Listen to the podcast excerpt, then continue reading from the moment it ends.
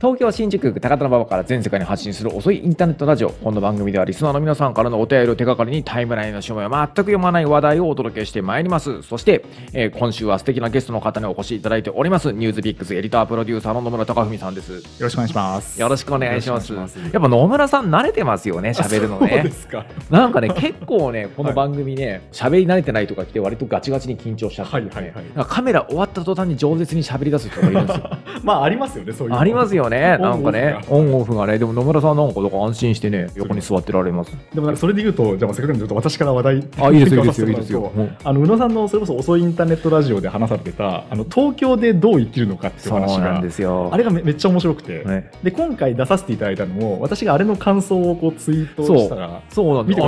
聞いてると思って。はい、いやあれ面白かったです、うん。本当に、まああそこで語られていたのはどんどんどんどん東京の家賃とか地価が上がってるんですよね、どんどんこう生活コストが上がっていく中でどういうふうにこう東京でサバイブしていくかっていうことなんですけど、なんか私自身はあの実はいきなり自分の話から恐縮なんですけどもともと本当に東京であの家を買おうかなとコロナ前までは思っていたんですよ、会社にも行きやすいし、うん。ただこういう状況になっちゃったんでいろいろ考えてあの逆に振りまして、うん。茨城県に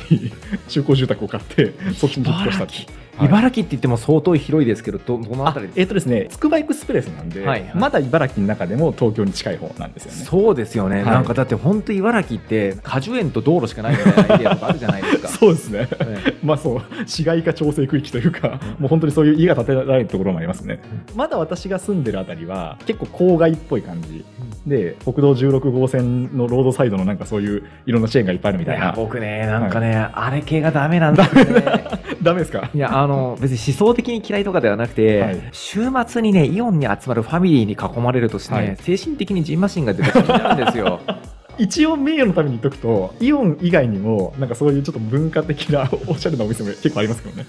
いや、なんかね、あのイデオロギーがダメなんですよね。あのね、僕、北海道の経験が結構根ざしてると思っていて、はいはいはい僕、90年代後半は北海道で過ごしてるんですよねあ。そうなんですね。あのまさにね、まあ、大店法の規制が緩和されて、うん世の中がね、どんどんこう、あロードサイドのショッピングモールに支配されていた時代ですよね。で、北海道ってやっぱ歴史ないですじゃないですか。はいいやあるんですよ、愛の歴史がね。ええでも、規模的にはやはり歴史が根付いてる土地っていうのはやっぱ少ないですよ。はいあの今残ってる市街地の中でね。そこでね、暮らすとね、なんかね、本当に平成初期中期のはい民放のバラエティとテレビドラマと、はい。J-POP が なんか全ての価値観を支配しているような。あの戦後中流全体主義みたいなものの外側ってもうないんですよ、あそこ。はいはいはい。山内真理子さんのここは退屈迎えに来てみたいな。いやいや、本当にそうで、あれがなんで退屈かっていうと、はい歴史がないからなんですよね。で、はいはい歴史があると、もちろんね、土着のね、うん人情してます商店街とか、あれはあれで僕大っ嫌い、ヘとか出るほど嫌いだしね、はい農村とか漁村のね、事実上世襲でね、町長が決まってるような町の有力者たちが続き残ってるのは、あれもゴミなんだけれど、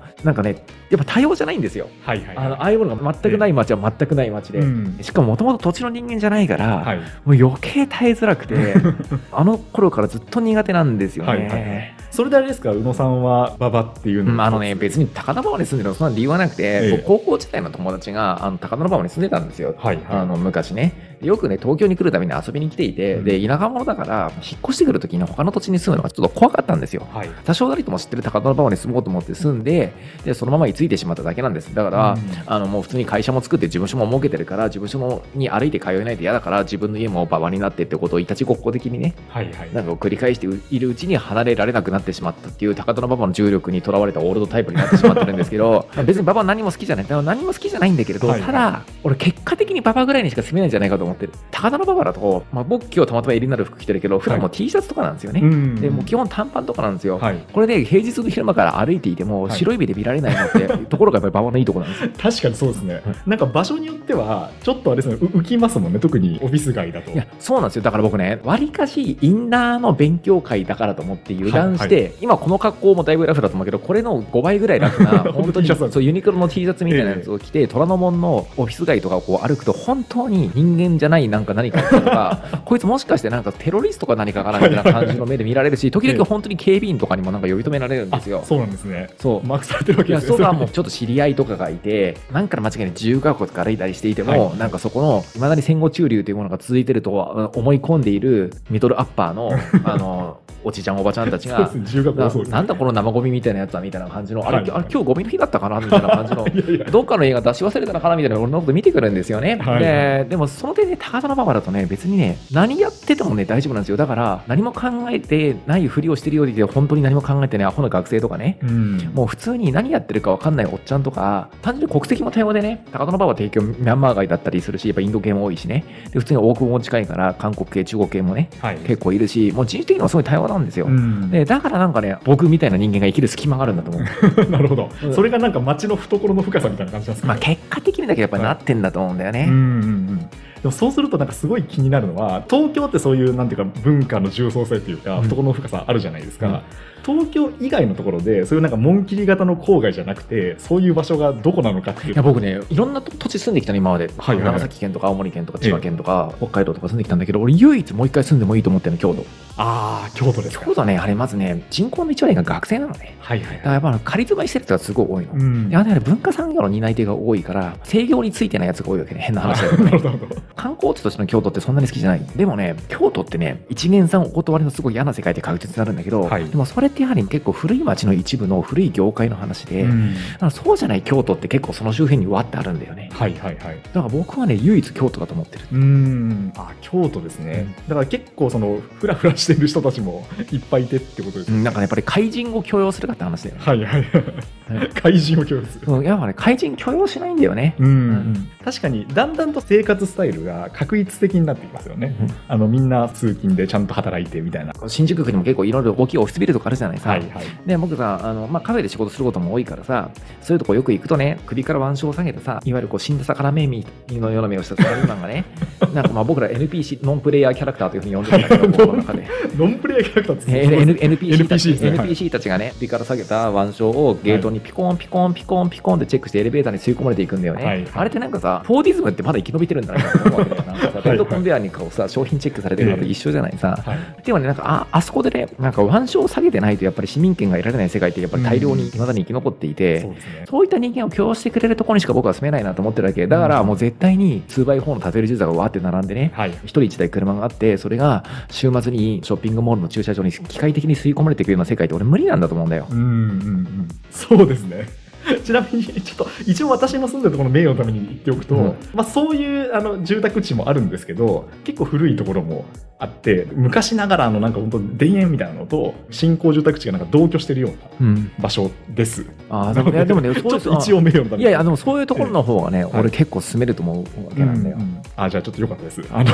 ほっとしました。いやだから別に僕は東京好きなわけでは何でもないよ。むしろ嫌いですよ。はいどちらかというと。まあでも、なんかじゃあ、そういったじゃあ地方に暮らすのはいいけど、その地方にどうやって戦略的に、そういったなんか隙間を作っていくのかとかね、はいはいはいあの多様性を担保していくのかっていうゲームを本当戦わなきゃいけないんだけどさ、みんなそのことを忘れてさ、このシャッター商店街をとりあえずどうにかしなきゃいけない。シャッター商店街どうにかしようと思うと、とりあえず古いアーケードを壊してみたいな感じで、うん全部高崎の駅前みたいになってくると思うんだよね。いや、今ね、あれぐらいのサイズの人口の都市の駅前、みんな高崎化してると思うよ。確かに。それこそ三浦淳とかがさ、はいはいあの15年ぐらい前にね、リッツァのね、議論を援用してさ、あのファストフード化する日本みたいなさ、問題提起したじゃない。はい大店法以降、あ規制緩和以降のさ、はい郊外やばいぞってさ、あの時はさ、ロードサイドが問題だけどさ、俺実はね、30万都市の駅前問題だと思う。はいはいはい今起こってることって、ええその第2フェーズとしてね。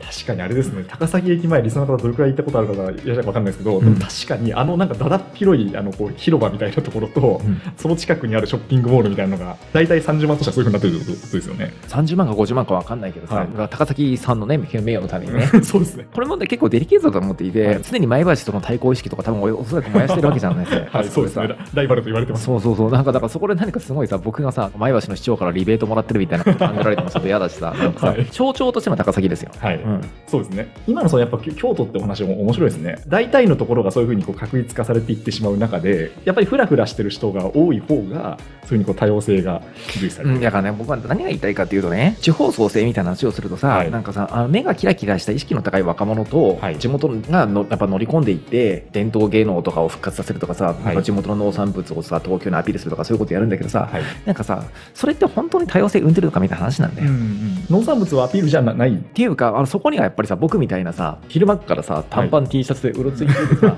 見た目的にはほぼ無色ですよね。俺だ自分のコーディネートのテーマ無色にしてるからさ。あそうなんですね。農場部感農場部感を出してるから、はいはい。あの無色の人間のいる場所があるかないかみたいなことなんだよ。ああそ それ深い話です。ねいやこれ結構深い話でね、えああいったなんかキラキラ地方創生に無色怪人の、はい。無色怪人。ああのいいる隙間があるのかみたいなことを僕は問いたいわけ。はいはい、確かにそうやって考えると、うん。あの無職の人がいて違和感ない土地がだからねどんだけあるだのから高田馬場と京都はそれが許されるんだよ。そういうことですよ、まあ、ね京都の全域じゃないよ。ええあ京都の一部と高田馬場はそれが許されるんだよ。はい、お大阪とかもそうなんですか？まあ大阪も、まあ俺そこまで詳しくないけど、場所によってはそうだと思う。たださ、大阪なんか別の問題がさ、発生してるじゃんさ。ええね、詳しくは言わないけど、古いヤクザだと新しいヤクザの戦争みたいなことがさ、民主主義を舞台に起こってるわけじゃない。あんまり詳しいことは述べないですけどね。はい、とかじゃあ、まあ、そういう若干反射的なことがなく無職的な人がちゃんと言いつけまあまあ、あのそうそうそうだからいろそういろんな街にあるんだと思うんだよね、はい。だからだからそういう今僕が言ってるようなことって多分街づくりの議論だからほぼ出てこないんだよ。うんそうですね。だからだからみんな口では言うよ、はい。あの多様性が大事だとか隙間が大事とかね、でもその隙間に収まるのがさ Facebook のさアイコンにさみんながさ移りたがるようなさ爽やかな笑顔でさ、うん。何か希望を語ってるさ意識高い若者をはい。呼び込んでくるとそれは今までね農協と信金の中に閉じこもってた世界にはないから新鮮ですよみたいな話を克服できるからいいんだっていうのはさ僕はなんか結構射程の短い話だと思ってるわけ。ね、はいはい。結局そこっていうのはさ予定調和の世界なんだよ。うんうんうん。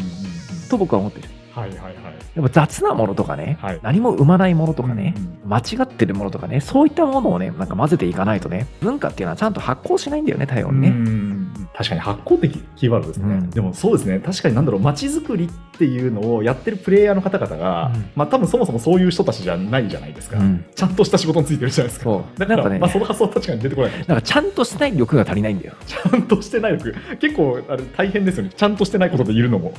いやでも実際問題そうだよ、そういったものを養う力がないとええ本当にその街からねボトムアップで多様な文化っていうのは生まれていかないんだっていうことをね僕は声を大にしていた、うんいいですね。これはなんか全く一味違うなんか都市論な感じがしますうん、だからやっぱ文化的な量産泊なんだよね、はい。まあ量産泊ってろくでもないやつらが集まってきてるわけなんだよ、うん。なんか永遠の108世とか言われてるけどね。なんかし触覚と言われて、まあ、要はこうフラフラまあ、まあしてる人たちが。触覚って要は無色でしょ。そういうことですよね。あの詰めた人たちが。そうそうなんか地元の有力者でコネを持ってる無色のことが触覚だよ。そうですね、確かに確かに。じゃあ、元来そうなんですね、量産泊、人が集まるっていうのはそういうことってこ